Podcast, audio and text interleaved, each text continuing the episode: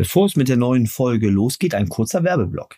Mein Partner für die heutige Folge ist Pliant. Pliant ist eine intelligente Kreditkartenlösung für Unternehmen. Mit Hilfe einer App könnt ihr euren Mitarbeiterinnen und Mitarbeitern eine Kreditkarte zur Verfügung stellen. Ihr könnt jeweils die Kostenlimits hinterlegen, die Ausgaben zentral verfolgen und verwalten. Mit Hilfe einer Schnittstelle könnt ihr den Service direkt in eure Finanztools integrieren. Der Service ist monatlich kündbar und im Gegensatz zu vielen anderen Lösungen handelt es sich hierbei um eine echte Visa-Kreditkarte. Das heißt, Vertrauen und Akzeptanz sind hier wirklich sehr, sehr gut. Weitere Vorteile sind zum Beispiel der Cashback und mit dem Gutscheincode MT wie Marketing Transformation erhaltet ihr in den ersten zwei Monaten 50 Prozent zusätzliche Cashback-Vorteile. Also statt 1% 1,5%. Bitte schaut einfach nochmal vorbei unter getpliant.com slash mt. Dort erfahrt ihr dann deutlich mehr. Das war's mit der Werbung und jetzt wünsche ich euch viel Spaß mit der neuen Folge. Der Marketing Transformation Podcast mit Erik Siegmann.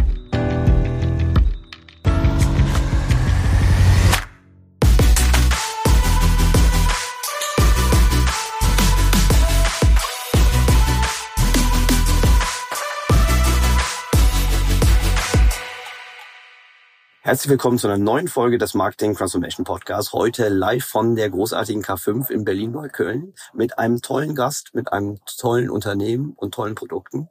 Herzlich willkommen, Christian. Von Tonis. Christian Dank. von Tonis, auch ein schöner Titel. so. Vielen Dank für die Einladung. Ich freue mich sehr, dass du hier bist. Du bist ähm, Du stellst dich gleich selbst vor. Du mhm. bist in dem Sinne, glaube ich, gar kein klassischer Marketier. Ne? Du bist ein von der von deiner Rolle bist du CDO. Mhm, genau. Äh, aber da werden wir direkt einsteigen. Äh, aber erstmal fangen wir mit dir an. Bitte stell dich doch mal kurz selbst vor. Ja, sehr gerne. Ja, vielen Dank für die Einladung nochmal. Gerne. Ich bin äh, Christian von den Tonis, wie du schon gesagt hast, äh, für den Digitalbereich da verantwortlich. Bin jetzt seit gut äh, zwei Jahren an Bord und äh, vom Hintergrund bin ich BWLer. Verschiedene Unternehmen, viel im Digitalbereich davor gesehen, vom Startup bis zum bis zum Corporate und ja jetzt seit zwei Jahren bei den Tonis dabei. Sehr gut. Die, äh, wo warst du davor? Ähm, direkt davor war ich eine kurze Zeit bei äh, einer Tochtergesellschaft von Obi. Mhm. Da haben wir eine Art Marketplace für Handwerkerdienstleistungen äh, mhm. aufgebaut. Mhm. Genau, und davor selbst einen Online-Marktplatz für Metalle gegründet. Mhm. Genau. Super spannend. Erzähl mir noch mal bitte für alle, die äh, Tonis noch nicht kennen, äh, was das Unternehmen ausmacht, was ihr überhaupt treibt. Und dann steigen wir gleich in euer Geschäftsmodell ein, weil das ja auch Marketing- und Produktseitig äh, besonders spannend. Ja, super gern. Ähm, genau, also Tonis ist eigentlich letzten Endes die größte interaktive Audioplattform für Kinder auf der Welt. Mhm. Ähm, was das genau bedeutet, ist, wir haben äh, die sogenannte Tony-Box entwickelt, eine, eine kleine Audiobox mit ähm, Lautsprecher drin, die quasi der Einstiegspunkt in unser Ökosystem mhm. äh, ist. Und dann gibt es die Tonis, die kleinen Hörfiguren. Mhm. Ähm, wenn man diese auf die Box stellt, dann wird die Box sozusagen getriggert, den entsprechenden Inhalt abzuspielen. Und so mhm. können Kinder eben auf eine sehr äh, spielerische und schöne Art und Weise ähm, Audioinhalte anhören. Sei es mhm. Musik, sei es äh, Hörbücher mhm. etc. Genau. Und da drumherum gibt's noch ein, ähm, ein Portfolio an weiteren Produkten, Accessories, auch digitalen Inhalten, die wir mittlerweile anbieten. Das ist sozusagen das Tonis Konzept und Ökosystem. Ich, ich finde das als, als, als Company, als Produkt, als Ökosystem, kann man, glaube ich, schon sagen, spektakulär. Und das ist, äh, kann man auch sagen, das ist, ihr kommt aus, aus Deutschland, ne? Genau, wir sind äh, in, äh, in Düsseldorf entstanden mhm. sozusagen. Mhm. Markus und Köln, ich beinahe Köln. Vorsicht, Wie das Vorsicht. passieren kann. Ja, ja, ist natürlich so Vorsicht, ihr kommt aus Deutschland. ja, also ihr kommt aus Düsseldorf, sorry. Ja, genau. Und ähm, erzähl mal ein bisschen zur Entstehungsgeschichte mhm. vielleicht und natürlich danach kommt die Frage, wo steht ihr heute? Ja. Also ein bisschen die Größenordnung. Ja. So. Ähm, genau, Markus und Patrick, unsere beiden äh, Gründer und Geschäftsführer, haben äh, die Firma 2013 gegründet äh, und dann ähm, eine, eine ganze Zeit lang das Produkt entwickelt. Ich meine, mhm. das ist halt keine reine Software, ne, sondern mhm. ist ja ein physisches Produkt sozusagen. Mhm. Dementsprechend hat das etwas länger gedauert und sind dann 2016 mit dem Produkt ähm, in Q4 im Weihnachtsgeschäft das erste Mal äh, sozusagen an den Markt gegangen und ähm, haben dann direkt gemerkt, dass das äh, Produkt auf jeden Fall äh, hohen Product Market Fit hat, weil es mhm. äh, ziemlich überlaufen wurde von der, von der hohen Nachfrage. Mhm. Äh, genau. Und dann ging die Reise los. 2017 halt extrem viel ähm, Nachfrage in der Dachregion ähm, mhm. gehabt und da stark gewachsen. Äh, 2018 kam dann mit UK schon der erste weitere Markt dazu. Genau. Und seit, seit 2020 sind wir äh, in den USA äh, ja jetzt auch aktiv und seit letztem Jahr auch noch in Frankreich. Mhm. Und dieses Jahr ähm, haben wir jetzt äh, die Expansion weiter fortgesetzt, sind jetzt noch in äh, Benelux, äh, Portugal und Spanien auch sozusagen mhm. verfügbar. Gab es damals ähm, ein, ein, weißt du, ob es ein, ein Vorbild gab? Ich, also im Vorgespräch ist mir nochmal so, klar, mein, mein Fokus hier ist, ist, ist das Marketing, wie die Art mhm. der Neukundengewinnung und die, die Bindung äh, stattfindet. Und ich hatte so in meinem, vor meinem Geistigen auch so eine Parallele zu Peloton aufgemacht. Ich glaube, du hast nicht mhm. ganz doll widersprochen. Also, was ist die Parallele? Es ist, es gibt Content, digitalen Content, es gibt eine Plattform, es gibt eine Hardware-Kombination, ja. ähm, die, aber weißt du, ob es ein Vorbild damals gab? Also damals, also damals äh, war das sicherlich nicht Peloton, nicht, das war, waren wirklich natürlich einfach die Kassetten, ne? Die und, und okay. CDs, die im Kinderzimmer rumgeflogen sind und mhm. wo ähm, Markus und Patrick einfach das Gefühl hatten, okay, das ist ja eigentlich nicht kindgerecht, die Dinger gehen immer kaputt, dann kannst du sie nicht mehr anhören. Ja. Ähm, sozusagen, also da war die Idee, das besser zu machen und eine kindgerechtere Erfahrung mhm. zu machen. Mhm. Genau. Und jetzt, ich meine, der Vergleich zu Peloton, es gibt einige spannende Parallelen, wie du gesagt hast, ne? Ähm, die, die Hardware und die Content-Komponente, äh, aber letzten Endes ja auch ein bisschen dieses Razer, Razer Blade Geschäftsmodell. Ja. Ne? Du verkaufst was rein mhm. und hast dann starke, starke Retention über Folgeverkäufe mhm. im Fall von ja die Subscription. Ja, wir, genau. wir, wir werden da glaube ich nochmal noch mal viel tiefer einsteigen. Ja, Sag nochmal, äh, sofern du sagen kannst und, und magst, äh, so Zahlen, Daten, Fakten, um nur ein Gefühl zu geben, ja. wie, wie, wie groß ist ein schnell wachsendes Unternehmen, aber wie groß ihr heute seid.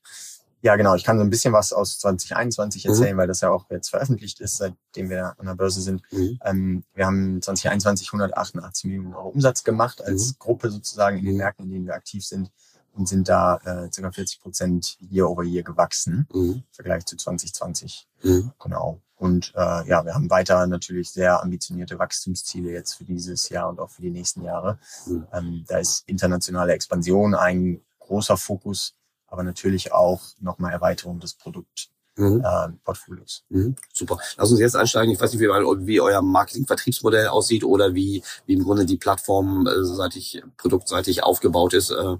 Up to you, wie, wie du uns ranführen möchtest. Ähm, wir können gern über, den, über die Vertriebskanäle einfach Gerne. einsteigen. So ein mhm. bisschen, genau. Also wir sind, ähm, letzten Endes verkaufen wir Omni-Channel. Also mhm. wir sind für uns die relevanten Kanäle sind der Handel, mhm. ähm, da sowohl offline als auch, als auch online mit den Partnern. Handel, Handel ist dann Spielzeughandel? Genau, Spielzeug mhm. ist ähm, auch Consumer Electronics, mhm. ähm, Buch natürlich, mhm. ne? Ähm, ja, das ist relevant. Äh, genau, und dann äh, online sind wir auf Amazon im Marketplace aktiv und mit unserer eigenen Website sozusagen direkt. Mhm. Ähm, das sind eigentlich die drei relevanten Channel für uns. Mhm. Und am Ende des Tages muss man aber sagen, dadurch, dass wir ein IoT-Produkt sind, mhm. äh, unabhängig davon, wo wir verkaufen, ist das immer direct für uns, weil der Kunde am Ende, ähm, wenn er die Box hat, einen Account sich bei uns machen muss und die mhm. Box registrieren muss quasi. Mhm. Das heißt, äh, äh, egal ob er jetzt bei uns im Online-Shop kauft oder bei Amazon oder, oder irgendwo im Fachhandel oder im Handel, ähm, er, er ist ein, wir haben den direkten Kontakt mit dem Kunden, weil es halt ein IoT-Komponent das ist eigentlich das Beste, das Beste aus beiden Welten. Ne? Du hast die, die breite Distribution äh, über alle Kanäle, inklusive äh, Fachhandel, also vom, wenn ja. man zwei Extreme aufmachen müsste, irgendwie vom Fachhandel bis zur anonymen Plattform. Ja. Aber am Ende, die anonymisieren sich 100 Prozent aller, aller Nutzerinnen und Nutzer, oder? Genau, da kommt natürlich noch mal ein bisschen darauf an, was sie an mittlerweile an Tracking und ja, äh, Personalisierung etc. freigeben. Ja, klar. Aber ähm, letzten Endes sind dann alle auf, auf unserer eigenen Plattform und Cloud. Mhm. Ne? Und das, mhm. äh, das, das ist so, ja. Trotzdem vielleicht Kanalmix. Ich glaube, für uns ist extrem wichtig, Omnichannel zu sein, mhm. ähm, weil in vielen Märkten haben wir ja sozusagen eine neue Produktkategorie geschaffen, mhm. die vielleicht auch ein bisschen erklärungsbedürftig ist, wo es auch mhm. äh, einfach hilft, das Produkt mal anfassen zu können, den Toni mal draufzustellen und zu hören, wie es funktioniert. Äh, und das sage ich als jetzt derjenige, der aus dem Digitalbereich ja, und E-Com kommt. Aber ähm, ich habe echt gemerkt, wie das auch Online-Vertrieb dann wieder beflügeln kann und dem, dem helfen kann. Also ja. äh, ich glaube, wir sind ein super Omni-Channel-Case. So, die, die häufigsten Schmerzpunkte, von denen man so hört bei Omnichannel-Herausforderungen, sind ja zum Beispiel äh, Preisparitätsthemen. Ähm, ist das bei euch auch ein Thema? Ja, das, also das halt irgendwie irgendwo immer ein Produkt on Discount ist und Mhm. so weiter. Ja, das ist, ist natürlich ein Thema. Also man sagt ja kartellrechtlich, sagt man immer, für die Kundenerfahrung muss es ja für den Kunden nachvollziehbar sein, welches Produkt zu welchem Preis irgendwie, dass er sich nicht übervorteilt fühlt. Ja, ja, absolut. Wir sind, äh, wir verkaufen zu unserem UVP, ne, auf Mhm. unseren eigenen Kanälen. Mhm. Ähm, unseren Händlern ist die, ist die, das, das Pricing natürlich freigestellt. Mhm. Ähm, aber natürlich hast du durch Online eine krasse Vergleichbarkeit, ne? Und Mhm. wenn, wenn Händler da Rabatte geben oder wir auch mal eine Aktion machen, dann Mhm. hast du da eine Vergleichbarkeit. Was wir eigentlich äh, wichtig finden für die Kundenerfahrung und auch um uns dann so ein bisschen zu differenzieren, ist das Thema Bundles. Mhm. Ähm, also in unseren eigenen Kanälen wollen wir, wollen wir einfach stark Bundles anbieten. Tony Box plus ein, drei oder sogar fünf Tonys. Mhm. Erstaunlicherweise nehmen die meisten Kunden gleich fünf Tonys dazu. Ja. Und ich glaube, das ist halt am Ende des Tages auch einfach eine bessere Kundenerfahrung dann. Also es ist nicht nur für uns attraktiv, weil ein höheres, höheres Average Order Volume Mhm. natürlich im Shop. Mhm. Aber ich glaube, es ist auch einfach die bessere Kundenerfahrung, weil du direkt diesen Tony-Moment hast, wo das Kind halt fünf unterschiedliche Figuren draufstellen kann. Ne? Mhm. Ähm, und das Klar. ist was, was da so ein bisschen ja, uns hilft, uns zu differenzieren. Okay, das ist gleich so ein, so ein guter Starterpunkt. Und klar, das ist ja auch Content, der vermutlich schnell konsumiert werden kann. Und Genau, das ist halt dann, Mhm. ne, du hast direkt fünf Inhalte, die du Ja. draufstellen kannst und, Ja. und andere. äh, ich, wir haben keine Tonis zu Hause, ähm, deshalb fehlt mir so ein bisschen die- so die die die die Live-Erfahrung. Aber ich könnte mir vorstellen, dass das, dass ihr einen sehr hohen NPS habt oder dass es eine sehr gute Viralität in in, in der Neukundengewinnung. Darf man das überhaupt so sagen? Neukundengewinnung, wenn es um Kinder Ja. geht, ja, vermutlich. Aber Neunutzergewinnung. Ja. Äh, Ge- Gewinnung. Die Kunden sind ja auch sogar die Eltern dann Ja, oft oder. Verwandte, Bekannte und so genau. weiter. Also, dann- aber das ist das Produkt nicht super, super viral, schon erstmal für die, für die erste Heranführung. Ich stell mir vor, irgendwie bis bei einem, bei deinem Kumpel im Spielzimmer siehst, der hat Tony-Boxen und nicht mehr, nicht mehr irgendwie einen alten CD-Player. Äh, wie funktioniert das? Also wie funktioniert das, die, die, die Discovery-Phase für eure Nutzer?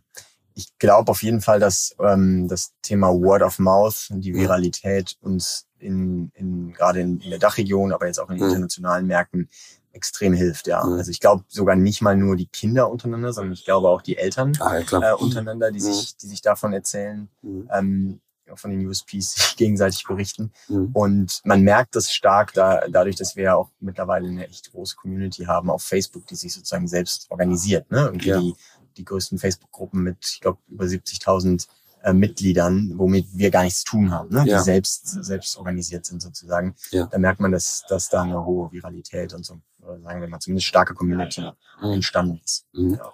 Und wenn die ähm, und, und wie machst du sonst, also abgesehen von der organischen äh, Viralität über Word of Mouth, wie, wie machst du sonst die die Neukundengewinnung? Was Ja, wir, wir spielen eigentlich die komplette Marketing-Klaviatur, sage ich mal, Mhm. da ab von Top of the Funnel, sogar TV, gerade Mhm. in internationalen Märkten. Mhm. War für mich auch spannend zu lernen. Ich war immer als äh, jemand, der näher am Online-Marketing und Performance-Marketing ist, skeptisch, was so TV Wie äh, konnte das passieren? anbelangt. Ja. Ja, es, es Ja. funktioniert extrem gut bei Ja. uns. Ne? Also gerade für die, für die Awareness Creation und dann um Installed Base zu generieren, also Ja. Boxen in den Markt zu verkaufen, haben wir gemerkt, dass es in internationalen Märkten äh, extrem gut funktioniert. Und ich meine, wir haben, äh, wir haben dieses das sehr retention-lastige Geschäftsmodell, wo Ja. halt die Kunden wiederkommen, um Tonis Ja. zu kaufen. Das heißt, wir wir wissen halt, ne, was ein, was ein Kunde äh, über die Jahre an Tonis kauft und was für ein Mhm. Customer Lifetime Value da an Potenzial hintersteckt. Deswegen kann sich so ein TV-Investment halt dann, dann auch lohnen. Also damit Ja. geht sozusagen los. Ähm, ansonsten natürlich irgendwie Search und Social. Für uns ist halt äh, immer noch ein Facebook und ein Instagram relevanter als, als TikTok zum Beispiel, ne, aufgrund der, der Zielgruppe. Mhm. Ähm, Entschuldigung, Zielgruppe sind dann die Eltern oder die? genau, in der die, Regel die, Ja, also okay. ich sag mal, grob, Mhm. die größte Zielgruppe sind die Eltern. Mhm, es klar. gibt natürlich viel den Geschenk-Use-Case, wo Mhm. Sachen dann irgendwie als Geschenk mitgebracht werden Mhm. von den Großeltern zum Okay, Kindergeburtstag äh, und so weiter. Aber äh, in der Regel Eltern die Zielgruppe. Ähm, genau, also da sind wir eigentlich an, entlang des ganzen Funnels im, im Marketing sehr aktiv. Interessant, dass du sagst, also erstmal äh, witzig, dass du auch skeptisch warst, was TV-Sachen angeht. Ich will jetzt nicht jedes Mal die Peloton-Parallele äh, bemühen, aber auch da eine Erklärungsbitte oder Produkte, die noch keine, keine natürliche Nachfrage haben, weil sie eine Innovation reinbringen Ja. und dann irgendwie, wenn sie dann auch noch audio oder visuell äh, funktionieren, äh, scheinen sich ja tatsächlich äh, gut über Fernseh transportieren zu lassen. Ja. Vorausgesetzt, der CLV ist hoch genug. Ne? Genau, richtig. Und ich meine, was jetzt zum Beispiel Search angeht, man muss sich natürlich überlegen, wie du gerade gesagt hast, neue Kategorie, innovativ. Mhm. Das heißt, es gibt vielleicht ein kleines Brandvolumen, Search Mhm. Volume zu Mhm. Beginn, aber und das wächst über die Zeit. Mittlerweile Ja. ist in Deutschland sehr hoch. Ja. Ähm, aber es gibt ja kein großes Category-Volumen, wo Ja. du jetzt irgendwie mit anderen in den äh, irgendwie in den Ja. Online-Wettbewerb einsteigen kannst, sozusagen. Dadurch, dass die Kategorie noch gar nicht da Genau, ist. Ne? Das heißt, du musst irgendwie Awareness für, die, Ja. für dich selbst, aber auch für die Kategorie schaffen. Ja. Und da ist natürlich TV äh, extrem spannend. Ja. Ja. Äh, so, super spannend. Äh, jetzt würde man erwarten, dass die, ähm, wenn so eine Innovation reinkommt, auch wenn ihr jetzt noch gar nicht so, als ich so vorhin von damals gesprochen habe, ihr seid ja noch gar nicht so alt, ihr seid ja noch keine Dekade alt, ne? Ja. Oder, oder gerade mal. Die, ähm, äh, gibt es dann, gibt es da schon Nachahmerprodukte? Ist, ist das ein, also es ist ja nicht trivial, so eine Plattform aufzubauen, ne? Aber Ja. äh, wie, wie gibt es einen Wettbewerb für euch? Ja, es gibt mittlerweile einige ähm, Wettbewerber, die wirklich in einem ähnlichen Segment, also mit einer Audiobox unterwegs sind, Mhm. äh, in, in Deutschland, auch in anderen Märkten. Ähm, genau, ich meine, am Ende des Tages geht Wettbewerb ja auch dann in, in die Richtung Spotify oder Mhm. YouTube Kids. Mhm. Ne? Ich meine, da kannst du auch Inhalte konsumieren. Mhm. Äh, auf YouTube dann natürlich nicht mehr nur Audio, sondern auch Video. Mhm. Ähm, ja, also es gibt, es gibt anderes Angebot. Ich glaube, was uns wirklich differenziert, ist diese haptische Erfahrung mit dem Produkt, mit den Figuren, Mhm. ne?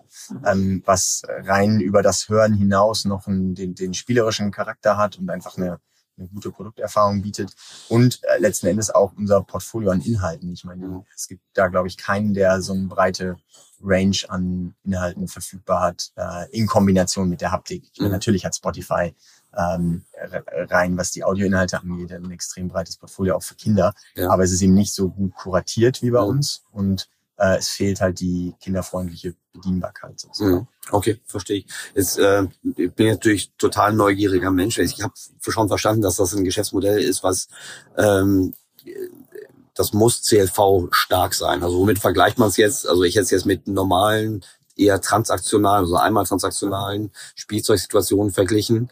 Äh, kannst du uns ein Gefühl geben?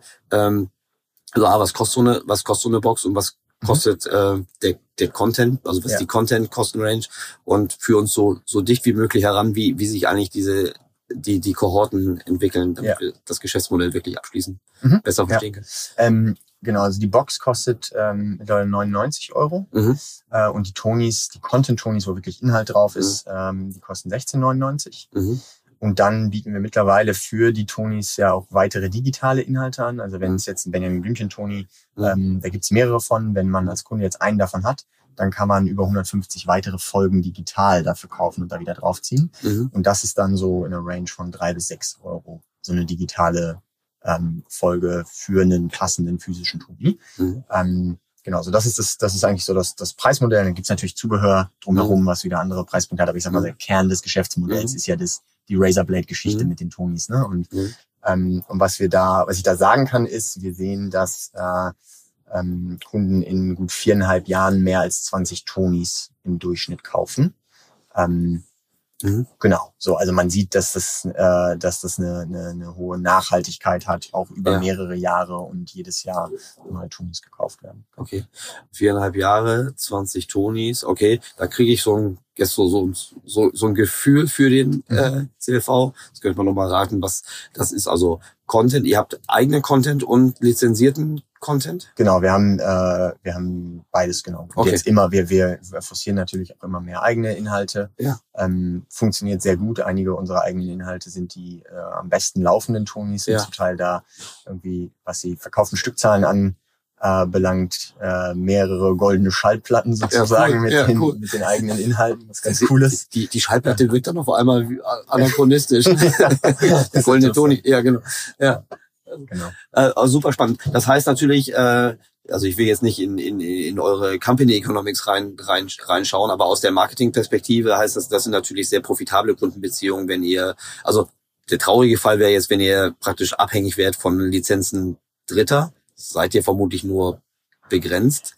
Ja, ich meine, das ist schon wichtig. Das ne? wäre so dieses wie das Eigenmarken zu, zu, zu, zu Fremdmarkenvergleich Ja, im, im transaktionalen Geschäft. Und, und das Lizenzgeschäft ist schon auch wichtig für uns, ist klar. Ne? Ich meine, da sind ja viele große Brands auch hinter. Ne? Klar. du die ganzen Disney-Lizenzen nimmst, Das macht den Markt doch groß. Benjamin Ja. Blümchen, Ja. Paw Patrol heutzutage etc. Also das sind ja äh, das, das, das zieht auch und hilft auch, irgendwie dann wieder in eine Box in den Markt zu verkaufen. Also klar. ist auf jeden Fall wichtig, aber mittlerweile machen die, machen die eigenen Inhalte auch einen ganz soliden Anteil aus. Ja, super. Aber ihr ownt ja die Kundenbeziehung dann, ne? Also das Genau. heißt im Grunde, wenn ich jetzt gucke auf der auf der auf der Distributionsseite, seid ihr geht ihr über alle Kanäle, seid ihr total agnostisch, Mhm. also macht die Eintrittsbarriere so gering wie möglich. Mhm. Es geht einmal Invest in, in die Hardware, verstehe Ja. ich so. Ja. Und auf der Content-Seite ähm, seid ihr bereit, ihr nehmt den Content, der sowieso schon äh, konsumiert wird, also Benjamin Blümchen habe ich Mhm. jetzt gehört, und ihr macht äh, weitere Lizenzen Disney plus, dass ihr, und das wäre jetzt für mich in meiner in meiner E-Commerce-Denke das Eigenmarkensegment, Ja. das, äh, weil weil da sehr wahrscheinlich die äh, die Rohmarge, die, die die Profit Base am, am, am die Profit Contribution Ja. am höchsten ist. So. Genau, das machen ja auch, machen ja die meisten Content-Modelle so, ne? Wenn du Ja. Netflix nimmst, die ja auch immer mehr einfach eigene Produktion Ja klar. haben. Das ist, äh, Ja. Ich, ich, also ich finde, das ist ja das Schöne, das ist mir schon im Vorgespräch halt deutlich geworden, dass, dass, ähm, dass es halt ähm, Parallelen zu diversen Geschäftsmodellen Ja. gibt. Ähm, aber dass ihr das vereint auf eine Einzigartigkeit, also Mhm. auch so dieses Thema über welchen Channel, ne? du kannst Netflix nicht ähm, im Fachhandel kaufen. Also ist klar, es gibt Kooperationen.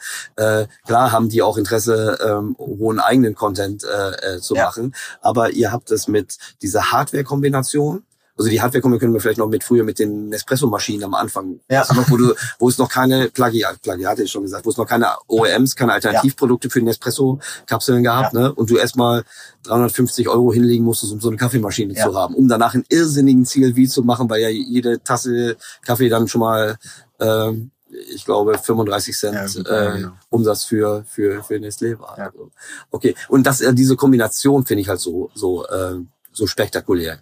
Ja, die ist, äh, die, die ist auch ja, ganz ehrlich für mich persönlich extrem spannend, weil das halt ein sehr vielseitiges äh, Tätigkeitsfeld ist und Ja. extrem viel Spaß, Spaß macht, sich mit Ja. diesen Herausforderungen zu beschäftigen, sozusagen. Also ja, auf jeden Das- Fall. Das ist eine super schöne Überleitung äh, zu euch als Unternehmen in die Organisation rein. Also ich Ja. habe mir jetzt, ich könnte mich jetzt hinreißen lassen, praktisch nur über äh, dich nach dem Geschäftsmodell und den Besonderheiten auszufragen. Aber wie organisiert man so, so eine, also das ist ja, ich glaube, es ist jetzt nicht falsch zu sagen, dass ihr eine sehr produktgetriebene Company seid. Also Mhm. anders als jetzt eine reine, eine, eine reine Brand. Also ihr hattet einen Use Case, ihr habt das in einen ne? also oder beschreib du mal selbst, wie würdest du, wie wie, sieht deine Organisation aus und gerade so an dieser Schnittstelle zwischen äh, Product-led Growth, Marketing-getriebenen, also klassischen Marketing-getriebenen Themen, wie organisiert ihr euch? Äh, also ich glaube, am Ende sind wir insofern sehr produktgetrieben, als dass das alles vom Produkt ausgeht. Ne? Das Mhm. Produkt hat einfach für Kinder eine unfassbar passende UX. Mhm. Und das ist sozusagen die, die Grundvoraussetzung dafür, dass wir in allen Märkten, in denen wir bisher äh, aktiv sind, immer sehr schnell Product Market Fit zeigen können. Ne? Und Ja. dann kann man natürlich auch sehr schön Marketing äh, dann darauf machen sozusagen. Und was jetzt Organisation anbelangt, ähm, es ist eigentlich so, dass wir ähm, natürlich irgendwie Central Functions haben, quasi Headquarter. Mhm. Ähm, da passiert eigentlich ähm, alles, was äh, Produkt, Technik Mhm. ähm, und so weiter anbelangt, auch unsere Supply Chain sozusagen. Und äh, dann haben wir in den Ländern ähm, Country-Gesellschaften sozusagen, wo insbesondere der Fokus auf Marketing und Vertrieb Mhm. äh, und auch Portfolio liegt. Ne? Weil die Inhalte ist natürlich wieder was so, das muss dem jeweiligen lokalen Markt Mhm, äh, angepasst sein. Mhm. Ähm, ja, genau. Das heißt, und jetzt im, in meinem spezifischen Fall, Digitalteam, ist, äh, es gibt ja unterschiedliche Arten von Digitalteams. Manche Mhm. sind eher marketinglastig, andere eher technisch. Wir sind eher, äh, eher techniklastig Mhm. sozusagen. Rein, wenn du dir Teamstruktur anschaust, sind zwei Drittel äh, der Kolleginnen und Kollegen bei mir im Team äh, im Tech-Bereich tätig Mhm. sozusagen. Mhm. Ähm, genau. Und die und, und die die Schnittstelle in die in die Mediawelt rein, liegt die auch bei dir oder ist die organisatorisch anderen? Was, was wir, also das, wie gesagt, das ganze, ganze Marketing sozusagen liegt eigentlich in den Ländergesellschaften. Ach so, ich dachte, da gibt's auch eine zentrale. ja, es gibt, Ja. es, es gibt was bei mir im Team, eine, ähm, ein kleines Growth-Team, Mhm. was sich ähm, unter anderem zum Beispiel kümmert so um, um das Thema Marketing Tech. Ne? Also wir führen Mhm. gerade ein neues CRM ein. Mhm. Ähm, das treiben wir dann stark zentral mit in der Zusammenarbeit mit den Mhm. Märkten. Ähm, und wir haben in dem Team auch einige Experten, um zum Beispiel im Performance Marketing, im Mhm. Bereich CRM, Mhm. wo wir dann mit den Marketing-Teams in den Ländern zusammenarbeiten sozusagen. Aber das ist, sage ich mal, eine Support Function. Mhm. Die, äh, die, die Verantwortung dafür, die operative Verantwortung fürs Marketing liegt im Markt. Okay. So, so ein Klassiker auch so von zentralen oder Support Function wäre zum Beispiel Attributionsregeln oder irgendwie Steuerungs-KPIs irgendwie zentral so mal zu entwickeln Ja. und dann mit gewissen Adaptionen irgendwie in die Märkte zu tragen. Also gerade, wir haben ja eingangs über TV gesprochen, da sind ja äh, gibt's ja auch unterschiedlich, also erstmal auf der Publishing-Seite gibt's ja unterschiedliche Möglichkeiten, aber die Attribution ist ja vermutlich dann oft ähnlich, oder? Die ist oft ähnlich. Ich glaube aber, dass wir da sicherlich noch mehr äh, einfach Erfahrungen teilen können und Ja. auch äh, zentral Modelle entwickeln können und Genau. vorgehen können. Ich glaube, das ist was, was wir schon noch mehr machen können in den nächsten Jahren. Mhm. Ähm, ja, genau. Okay. Angefangen irgendwie vom gerade äh, irgendwie nochmal setzen wir uns stark damit auseinander, irgendwie Kack in allen Kanälen Mhm. aus ganz unterschiedlichen Perspektiven, Kohorten und so weiter zu verstehen, Customer Acquisition Cost Mhm. ähm, und das sozusagen zentral zu, zu monitoren Mhm. und äh, dann den Märkten auch zur Verfügung zu stellen, ihr Marketing zu steuern. Aber ich glaube auch, wir können da noch tiefer reingehen im Mhm. Bereich Attribution etc. Aber das ist ja ein, das ist mal ein typischer Case, so, ne, wenn so, so, ein, so ein Playbook entsteht und Ja. dann die Verfeinerung über, also CACs und dann attribuierte CACs Ja. und dann auf der, okay. Was ist, aber das ist eine gute Überleitung so in die, in die, in die, in die Steuerungslogik. Was sind so die, die Kern-KPIs, die du dir regelmäßig zentral anguckst und was sind so die, äh, die, die, die Nischen-KPIs? Also gerade mich interessieren vor allen Dingen beide Welten, ne? die, die eher Reporting-seitigen, die also notwendig sind. Ihr seid ja auch public, um, Ja. um Transparenz gegenüber euren Shareholdern und Analysten irgendwie zu geben, Ja. aber auch die, die operativen, steuerungsrelevanten KPIs. Ja, absolut. Also was natürlich, ich meine, Weekly Trading, Umsatz, äh, Wachstum im Vergleich zum Vorzeitraum, zum Ja. Vorjahr etc. Die, die ganzen, ich glaube, was sich wahrscheinlich die meisten Firmen äh, anschauen, das, das ist klar. Ähm, wo wir uns halt viel mit befassen, ist äh, aus Business-Sicht noch CLV versus CAC äh, Mhm. sozusagen, Mhm. weil es ja, wie gesagt, äh, die, dieses Retention-basierte Geschäftsmodell ist, ähm, wo Kunden immer, immer wieder kommen. Deswegen, und, und wir das mittlerweile aufgrund der Datengrundlage, habe ich vorhin beschrieben, ne, 20, mehr als 20 Tonis, viereinhalb Jahre, Mhm. äh, recht gut vorhersagen können. Deswegen wissen wir ja, dass wir auch in, in Kundengewinnung investieren können. Mhm. Aber das Verhältnis muss natürlich passen. Deswegen äh, ist das was, was wir uns äh, genau anschauen. Und ansonsten bei mir ehrlich gesagt viel ähm, wirklich äh, Engagement mit dem Produkt, Ja. Produktnutzung. Mhm. Äh, weil wir ne, als Digitalteam, wie gerade beschrieben, eher technisch äh, und produktlastig unterwegs sind Mhm. ähm, entwickeln die Website, die App, äh, die Tonybox Firmware und Hardwareentwicklung ist bei mir im Team sozusagen. Äh, das heißt, wir gucken uns an, was sind irgendwie Daily Active User Zahlen der Box, ähm, wie viel Minuten wird pro Woche sozusagen gehört, Content, äh, geht das in die richtige Richtung, wie mit was für externen Faktoren hängt das zusammen. Ne? Im Sommer gutes Wetter, Kinder gehen eher draußen spielen, äh, fällt die Nutzung halt ein Stück weit. Ja. Ne? Äh, und, und ja, das heißt, mit solchen äh, Sachen setzen wir uns dann auch viel auseinander.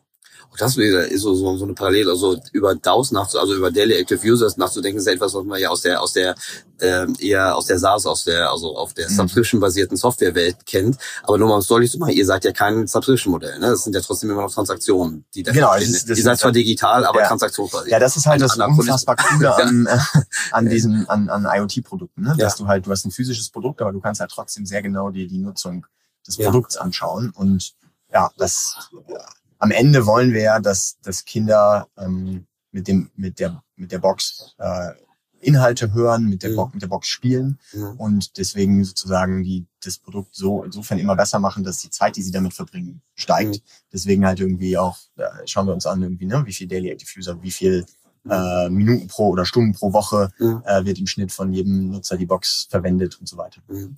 Das ist ja, das wünschen sich ja, wir, wir sind jetzt hier auf einer E-Commerce äh, geprägten äh, äh, Veranstaltung Ja. und, und du kennst dich ja im D2C als auch im, im sagen wir mal, physischen E-Commerce äh, aus. Das ist ja etwas, was man sich eigentlich immer wünscht, ne? dass man, dass man äh, verhaltensbasierte Informationen, die durch die Interaktion zum Produkt oder zum, zum Content irgendwie entstehen, dass man die irgendwie strukturiert interpretieren kann, um Ja. dann besseren, äh, eine bessere Weiterentwicklung Ja. zu ermöglichen, im gegenseitigen Interesse, also zwischen Kunden und Anbieter. Ist das etwas, was wir, wenn du sagst so IoT, ist etwas, was, wovon auch andere Branchen lernen können oder wo wir uns darauf einstellen können? Weil das ist ja so der, so ein ganz heißes Thema, ne? Mhm. Ähm, dass wir äh, klar digitalisieren, aber auch, dass wir die Kundeninteraktion einfach viel, viel besser interpretieren können, als es in den, in den Vorgängermodellen war. Ja. Aber was fallen dir so für, für angrenzende äh, Bereiche ein, wo wir, wo wir diese Denke der IoT-basierten äh, Marketingsteuerung auch noch erleben werden? Also ich kenne es jetzt aus dem Gaming so, ne? Da ist mir so eine Parallele eingefallen,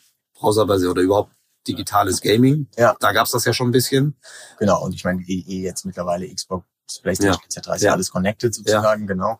Ähm, ja, ich kann mir schon vorstellen, dass da noch, ich meine, es gibt ja schon viele Bereiche, ne? Mhm.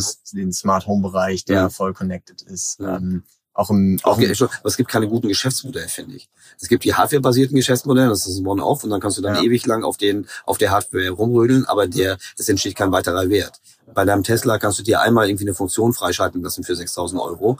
Äh, ich weiß gar nicht, ob, äh, und dann ist es das. Aber diese, diese so, Mhm. diese Daily Interaktion, da denke ich immer, boah, da, da sehe ich noch nicht so wahnsinnig viel. Und da weiß ich nicht, ob das an mir liegt oder ob es vielleicht einfach auch unrealistisch ist, dass es in den nächsten fünf Jahren passiert. Nee, ich weiß, also ich, ich weiß, was du meinst. Ne? Bei Mhm. vielen Produkten fragt man sich so ein bisschen, okay, was, wo ist da jetzt wirklich der Mehrwert dahinter, Ja, genau. dass das Produkt jetzt connected ist? ja. Ähm, das äh, kann ich schon nachvollziehen. Ja, ehrlich gesagt, spannende Frage. Bin ich Mhm. auch, äh, bin ich auch gespannt, wie was Ja. da, was da noch kommt.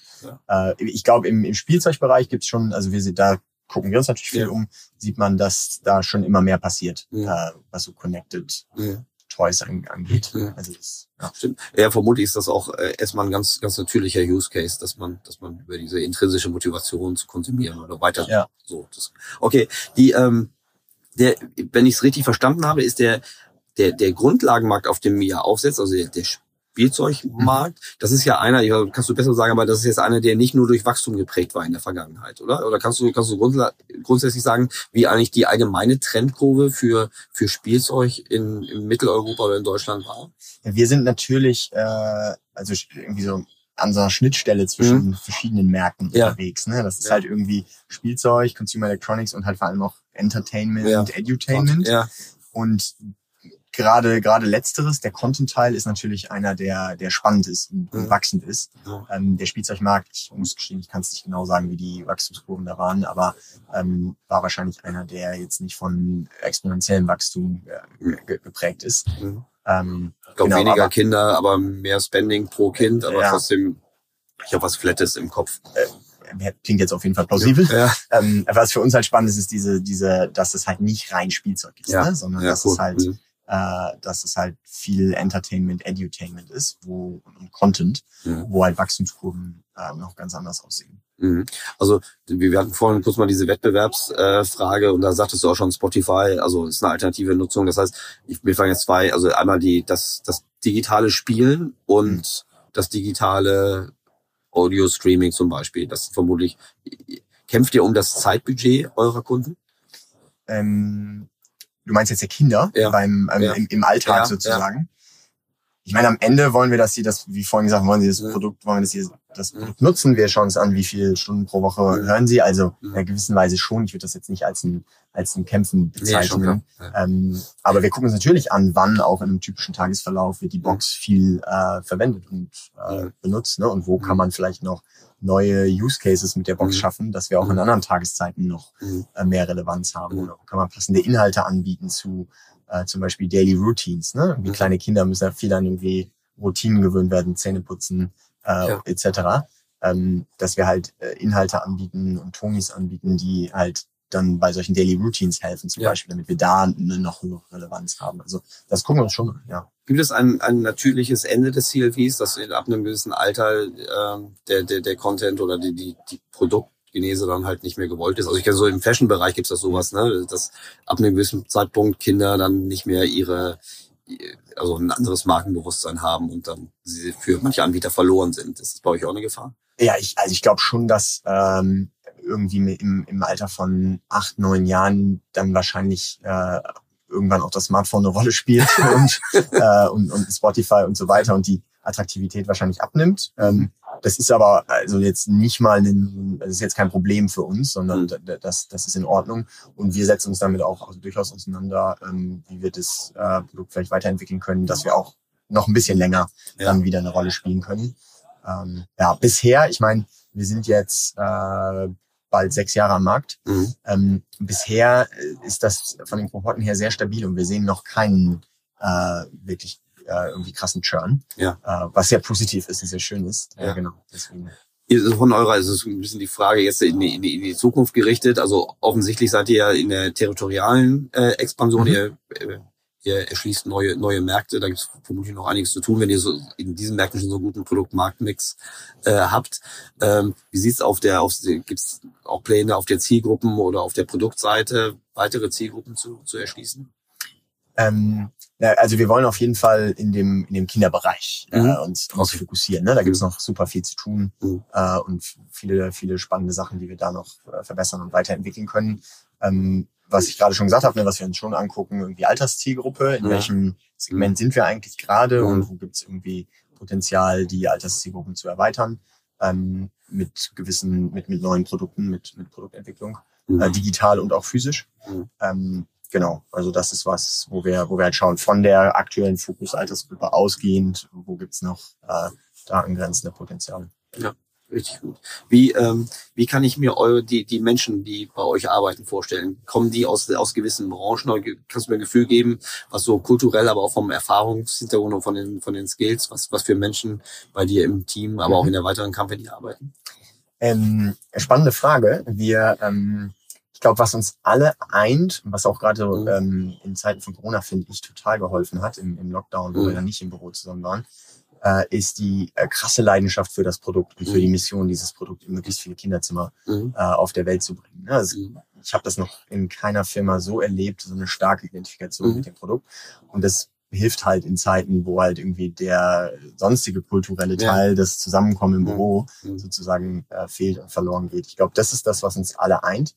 Ansonsten äh, finde ich es gerade so genial, weil dadurch, dass wir so ein, ne, dass wir eine Hardware-Komponente haben, eine. Software-Komponente haben, mhm. weil es eine Hardware-Komponente gibt, eine ganze Supply Chain dahinter mhm. haben. Dadurch, äh, das ist ja relativ vielfältig mhm. und dadurch haben wir auch einen super diversen Mix an. Kolleginnen und Kollegen und das finde ich einfach total genial.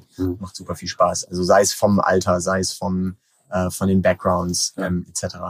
Äh, ist das sehr vielfältig. Bei uns halt, wie gesagt, ist viel Tech Mhm. Mittlerweile auch äh, immer mehr Kolleginnen und Kollegen hier in Berlin, äh, weil sich das natürlich dann mhm. irgendwie äh, anbietet. Genau.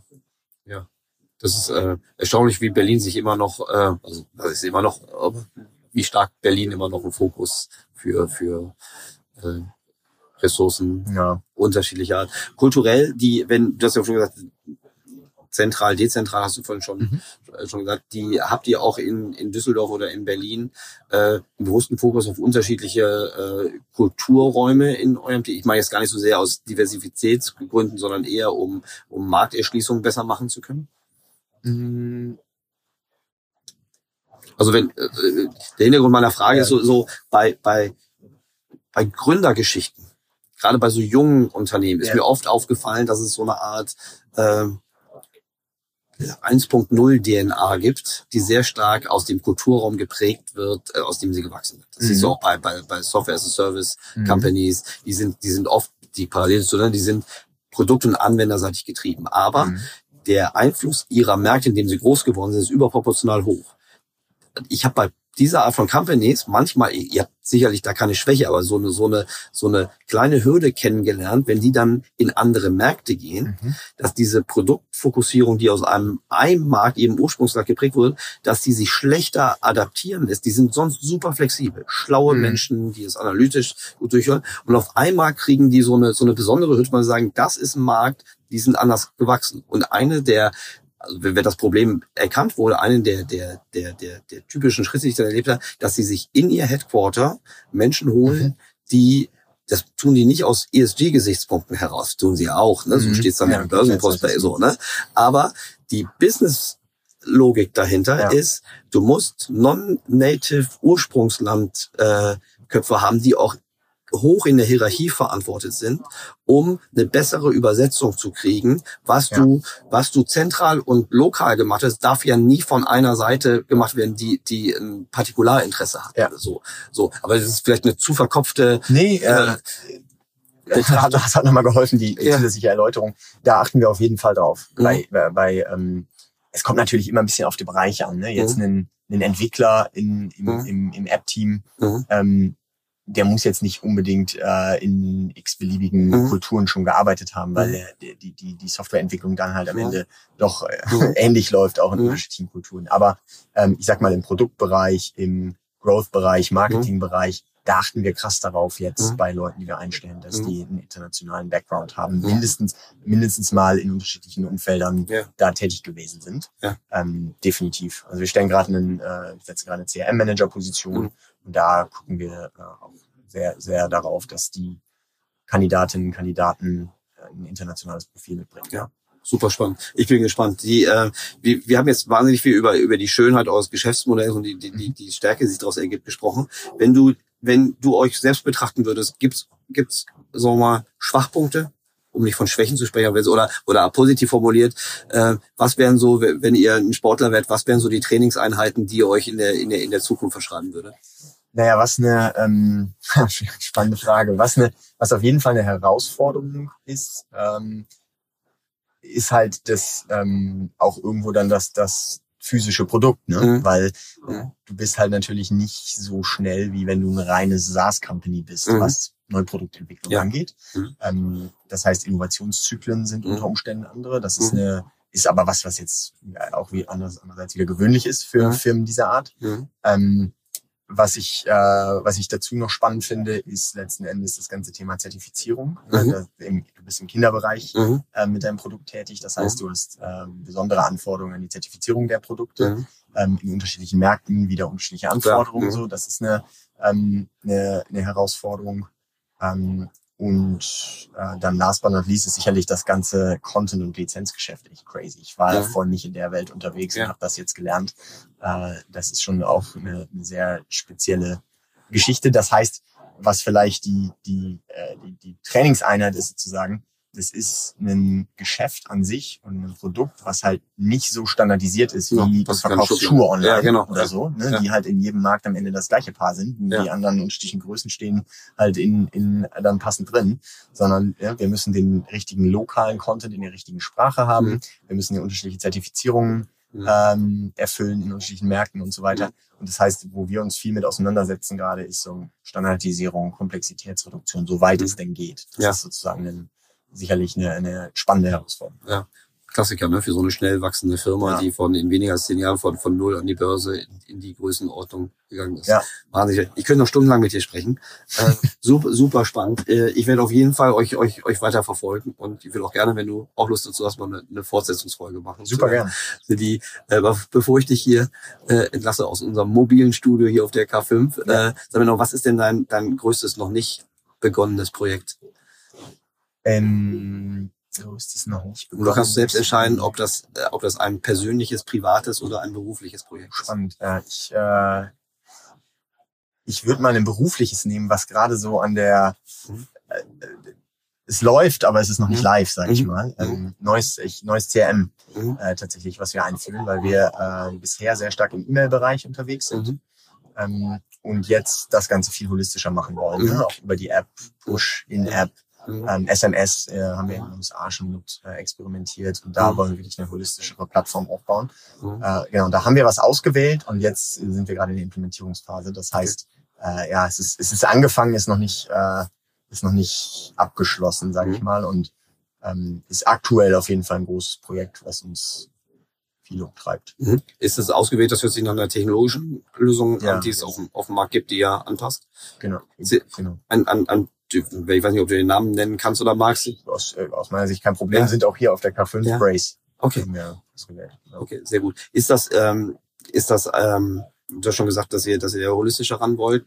Habt ihr auch so diese klassischen CDP-Möglichkeiten, also dass ihr auch verhaltensbasierte, kampagnenbasierte Informationen mit in eure Kommunikationssteuerung mit reinfließen Genau. lassen könnt? Ja, genau, da wo Kunden uns diesen Opt-in geben, Mhm. haben wir das halt dann, wenn Mhm. wir das entsprechende, äh, entsprechende Tool im Einsatz Ja. haben. Deswegen wollen wir das halt gerne. Ja, das ist ja, Jetzt, äh, ich will sagen, der heilige Aufsetzen. Gral, aber auf jeden Fall ein hehres Ziel, das auf die Reihe zu kriegen. Also allein das wäre schon mal eine riesen Fortführungsthematik. ja, äh, wenn- spannend, stimmt. wie, wie, es da reingegangen ist. Äh, Aber eine Company, äh, was ich eingangs sagte, eine Company, die Retention nicht nur verstanden hat, sondern praktisch in allen, in allen Bereichen der Wertschöpfung irgendwie total inhärent 1.0-seitig eingebaut hat. Ja. Großartige äh, Story, ein großartiger Bericht. Vielen Dank. Also Sehr ich habe ich hab wieder wahnsinnig viel, viel gelernt. Ähm, und ja, ich wünsche dir persönlich alles Gute hier noch auf der K5, aber natürlich auch für, für eure Company, dass ihr es gut, gut durch die nächsten Monate und Jahre kommt. Vielen Und Dank. ich freue mich auf die Fortsetzung. Vielen Yes, Dank. sehr gerne. Danke für die Einladung. Gerne.